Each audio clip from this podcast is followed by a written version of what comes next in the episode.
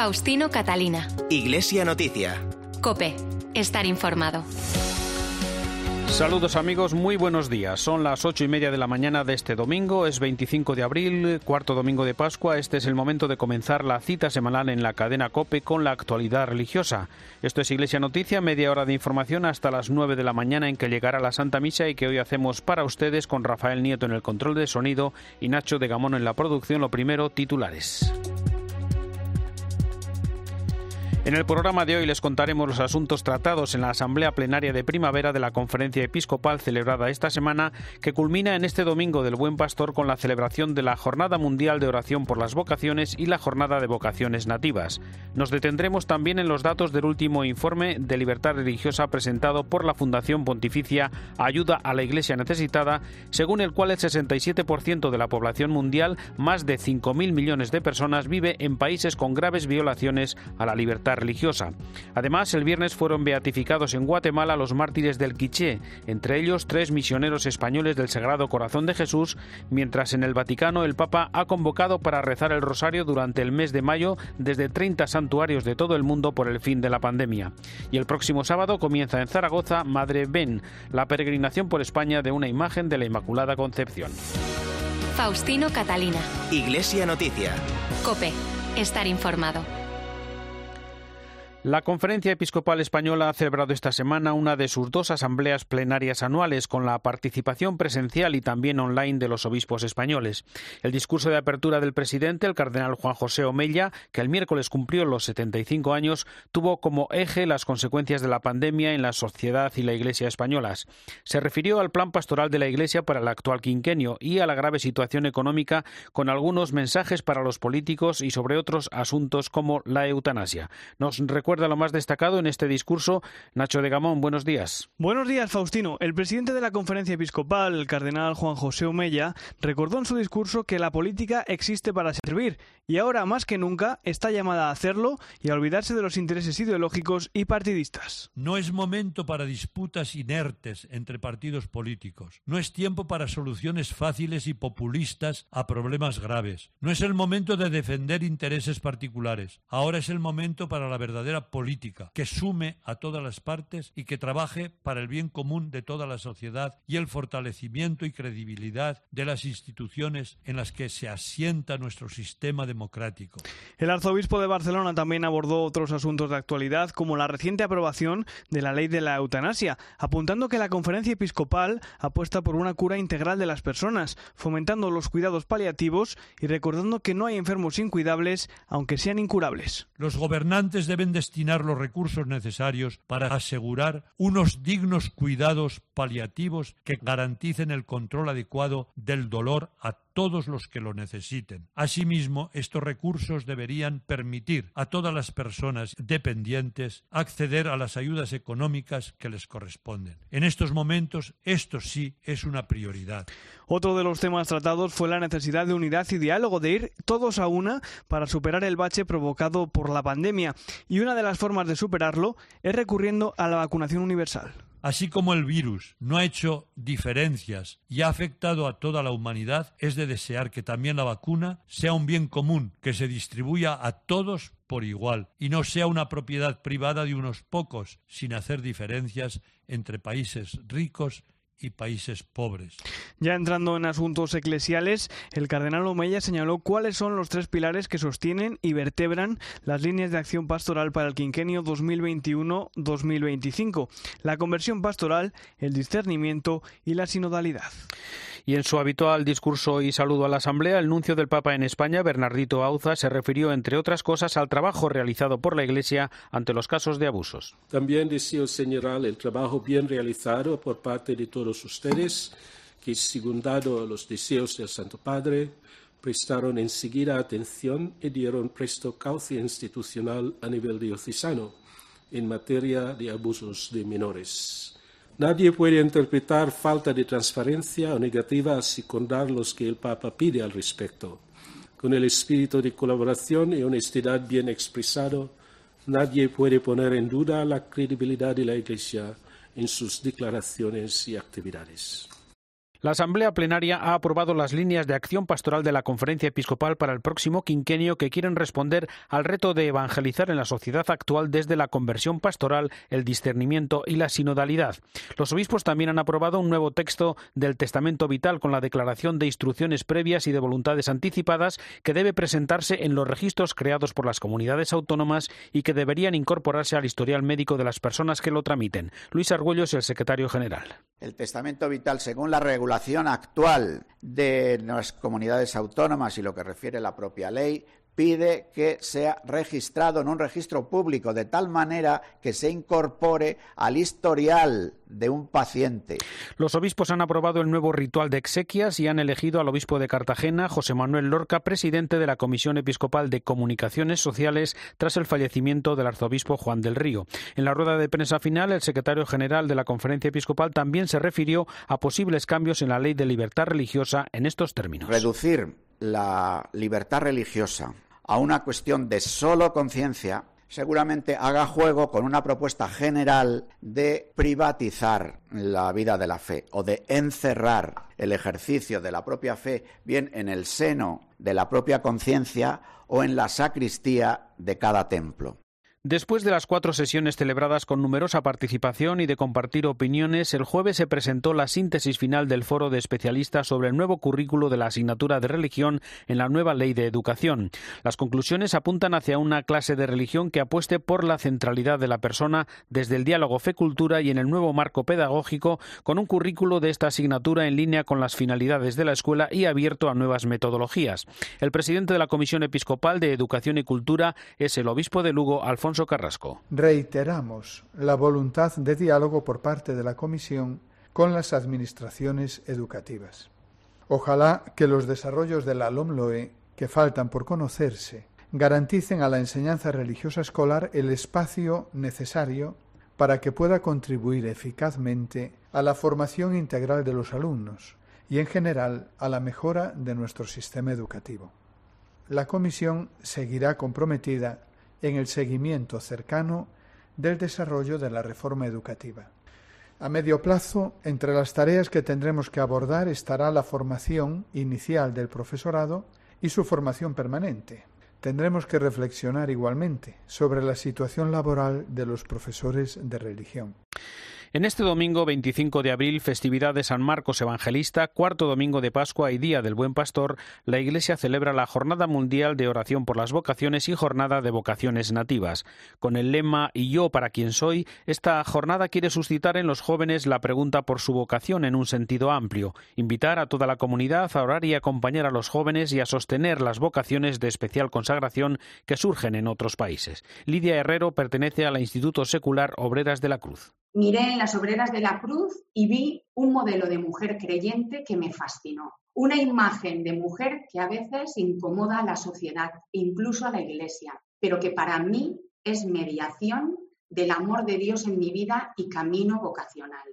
Y ahí empieza un largo camino de luz y oscuridad. Yo os quiero decir que en los institutos seculares la diversidad, esta palabra que está muy de moda, es una nota característica diversidad de trabajos. Podemos trabajar en obras propias o en entes públicos o en empresas, diversidad de forma de vida. Pero lo de Dios se impone, esto siempre sorprende. España cuenta actualmente con 1.066 seminaristas, 37.286 religiosos y 2.354 miembros de institutos seculares. Ante esta jornada, el obispo de Getafe, Ginés García Beltrán, recuerda la importancia que tiene la respuesta que cada uno debemos dar a nuestra vocación como creyentes. Es un momento bonito para pensar en que toda vida cristiana empieza en una llamada y termina en una llamada. Empieza en una llamada a la fe. Dios nos llama a la fe y yo respondo.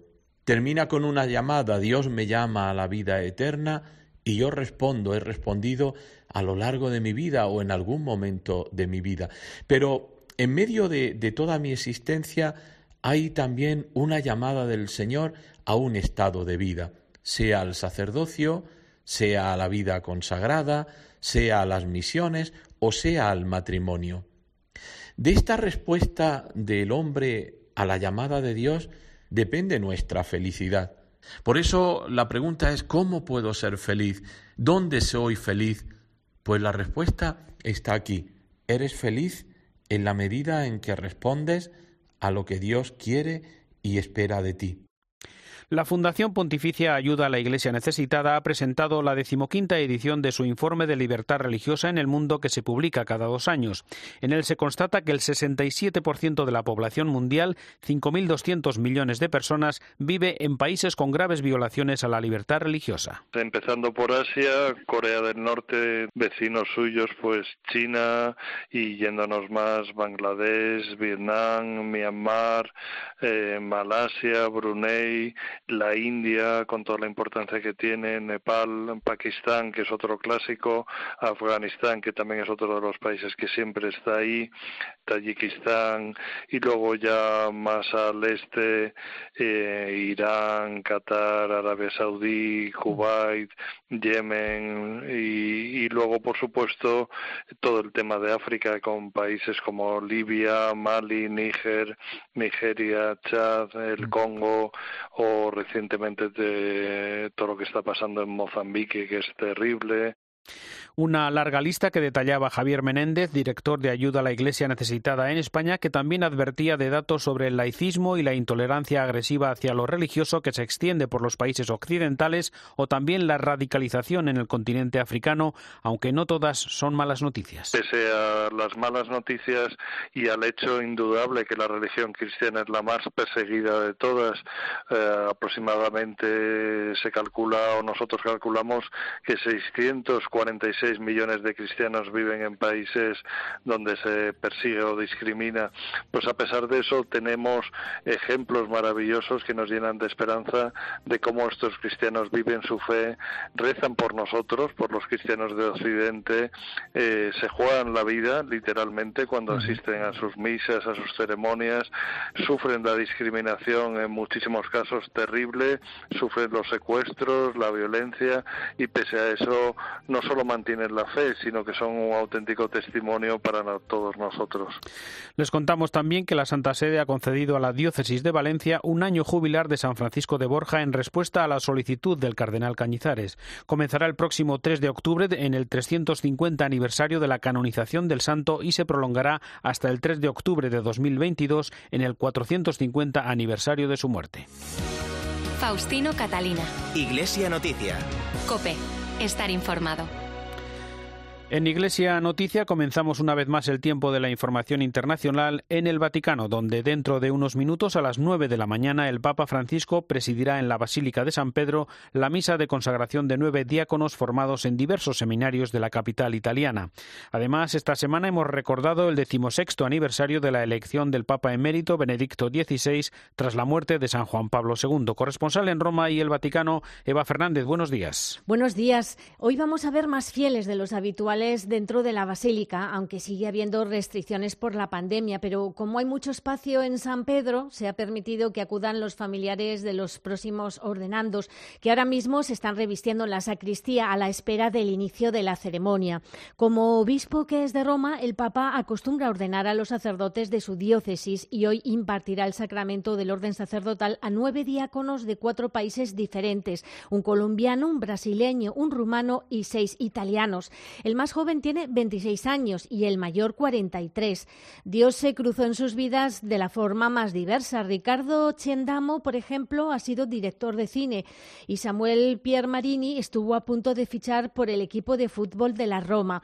Todos han estudiado en seminarios de Roma, seis en el Pontificio Seminario Romano Mayor, dos en el Colegio Diocesano Redentoris Mater, promovido por el Camino Neocatecumenal, y uno en el Seminario de la Madonna del Divino La semana comenzaba precisamente con el aniversario de la elección como pontífice de Laura Papa Emérito.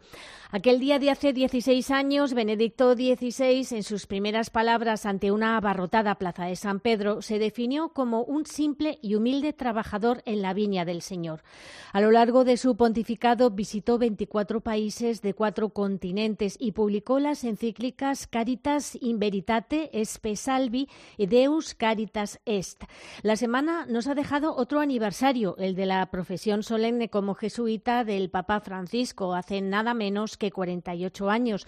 Por cierto, que el pasado viernes, con motivo de la festividad de San Jorge, el santo del Papa, 600 personas de bajos recursos recibieron en el Vaticano la segunda dosis de la vacuna. Forman parte de las 1.400 personas que se han vacunado ya. Además, el Papa quiso tener un detalle de cariño con ellos y les regaló un pequeño obsequio. En la audiencia del miércoles, el Papa continuó sus catequesis sobre la oración y ya conocemos el tema elegido por Francisco para la primera Jornada Mundial de los Abuelos y las Personas Mayores, que tendrá lugar el próximo 25 de julio y que expresa la cercanía de la Iglesia a cada persona mayor, especialmente en este tiempo de pandemia, Eva. Sí, desde hace casi un año el Papa lleva dedicando las audiencias generales a hablar sobre la oración. Comenzó por los fundamentos y continuó semana a semana repasando la súplica, la intercesión, la acción de gracias, la alabanza, hasta entrar en la oración en la vida cotidiana o en comunión con los santos. Esta semana nos ha animado a revalorizar la oración vocal porque las palabras que pronunciamos nos llevan de la mano hacia la experiencia de Dios y despiertan hasta el corazón más adormecido.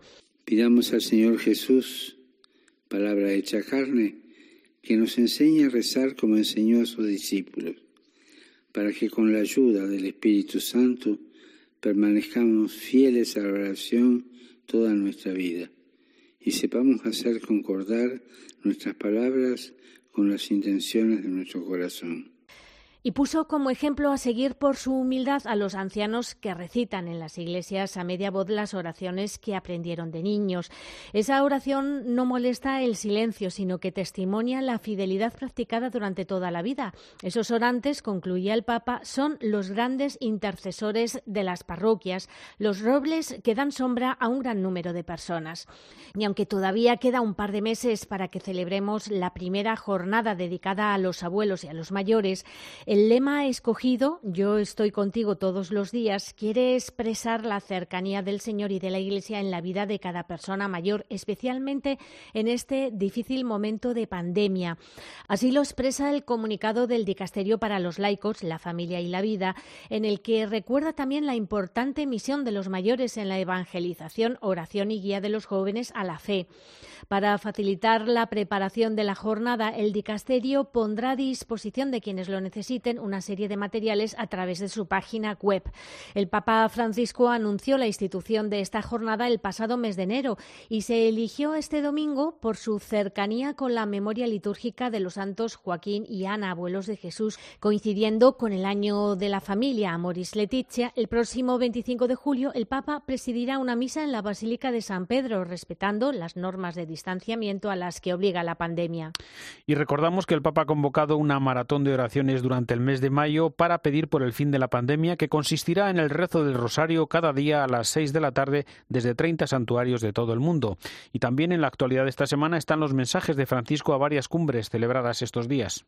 Ha sido una semana de importantes mensajes. Con motivo del Día Internacional de la Tierra, el Papa envió un videomensaje al foro que aglutina a unas 150.000 organizaciones ambientales en el que hizo un llamamiento a todos los líderes del mundo para que actúen con valentía y justicia y digan siempre la verdad a la gente para que sepan cómo protegerse de la destrucción del planeta y cómo proteger al planeta de la destrucción que nosotros muchas veces desencadenamos.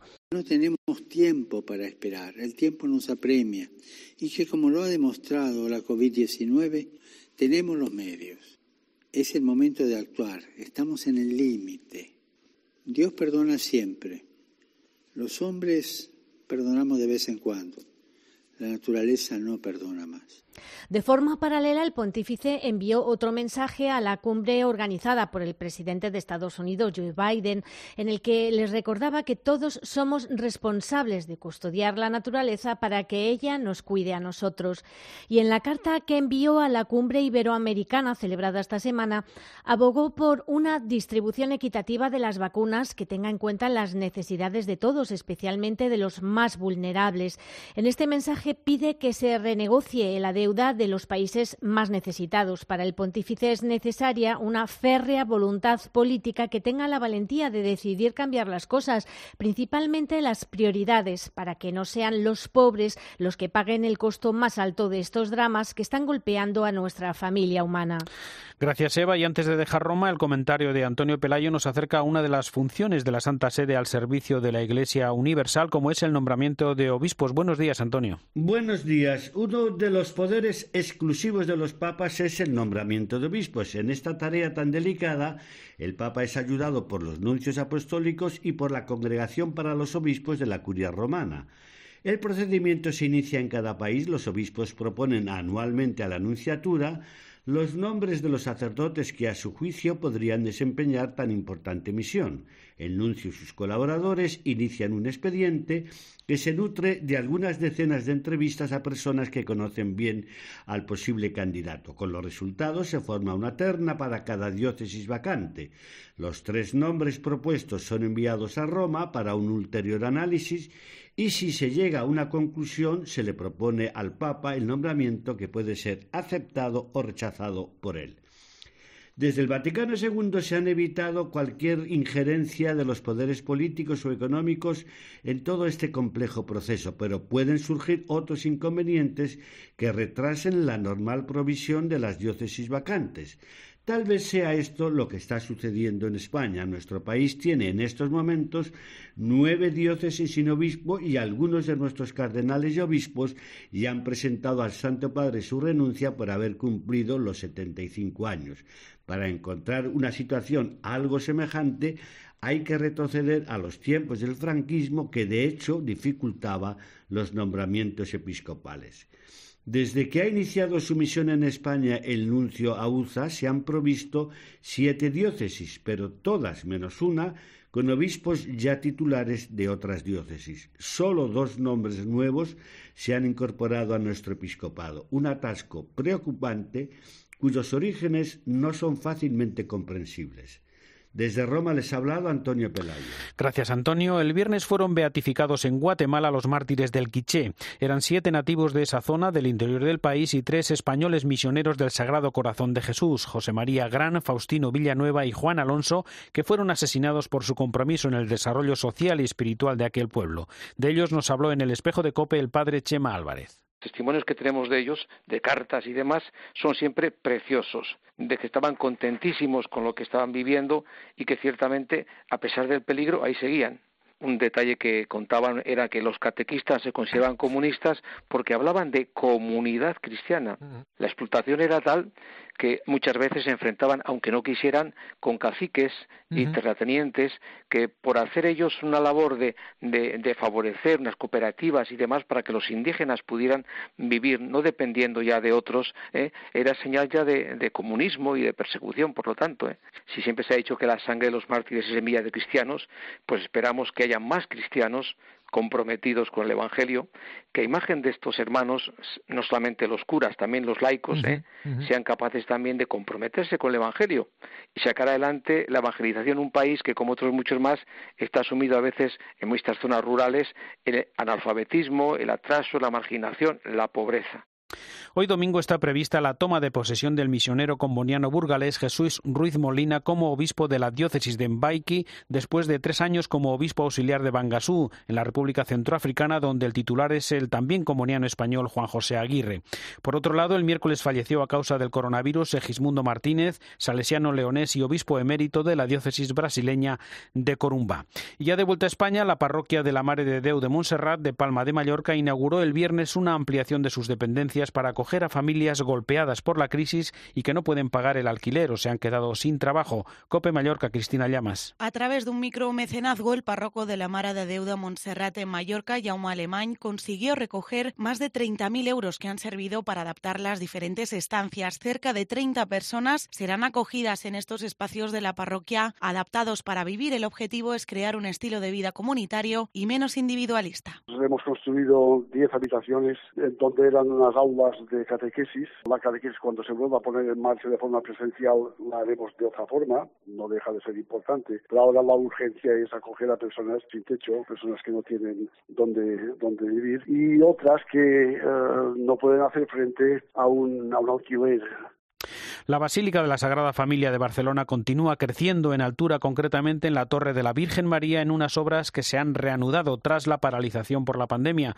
Nos cuenta los detalles desde Cope Barcelona, Carla Altadil. La Sagrada Familia ha ganado 11 metros de altura con la Torre de María. Después de paralizar casi 11 meses las obras por la pandemia, los arquitectos tienen como objetivo acabar la torre antes de finalizar el 2021. Se trata de la torre más alta de la Sagrada Familia con 128 metros de altura.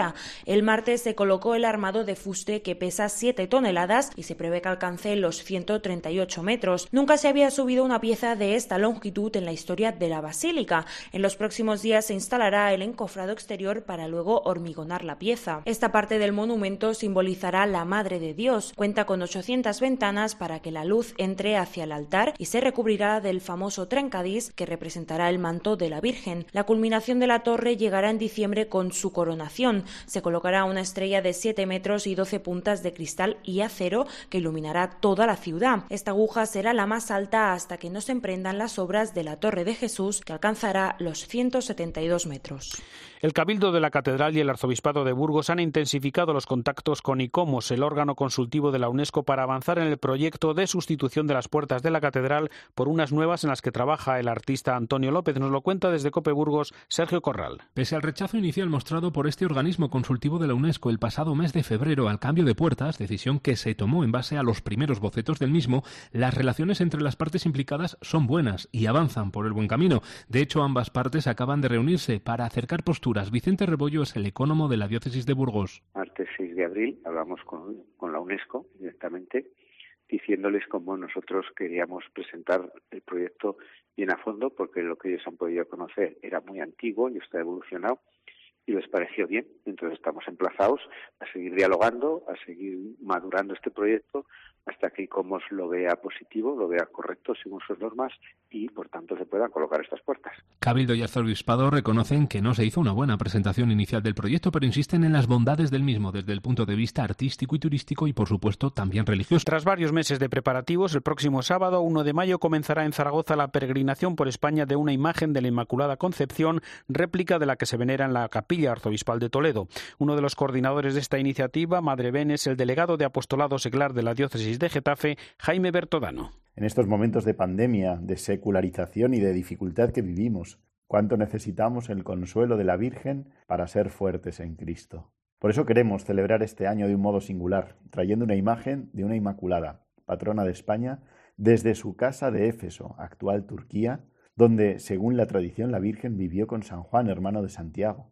Una pequeña expedición va a ir a esta casita de María, donde será bendecida la imagen y traída de vuelta para recordar simbólicamente esa visita a Santiago. Además, una pequeña réplica permanecerá en esta santa casa recordando ese milagro de su bilocación. Lo que todo el mundo ansía, encontrar la felicidad, muéstrame, muéstrame Dios para lo que está hecho mi corazón. Los componentes del grupo Hakuna han lanzado la canción Para quién soy yo para la celebración eh, en este domingo de la jornada de oraciones por las vocaciones y jornada de las vocaciones nativas. Llegamos así al final de esta edición del informativo Iglesia Noticia, programa 1721 en este cuarto domingo de la Pascua, Día del Buen Pastor. Tras la última hora de la actualidad en España y el mundo, les ofreceremos la Santa Misa. Hasta el próximo domingo, un saludo de Faustino Catalina.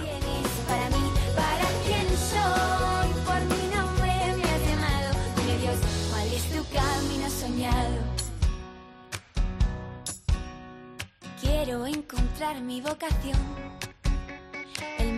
perfecto de mi corazón. Estar en ti, por ti ser enviado. Señor, quiero caminar contigo de la mano, donde mi corazón salte y el tuyo quiera. Señor, tú solo sabes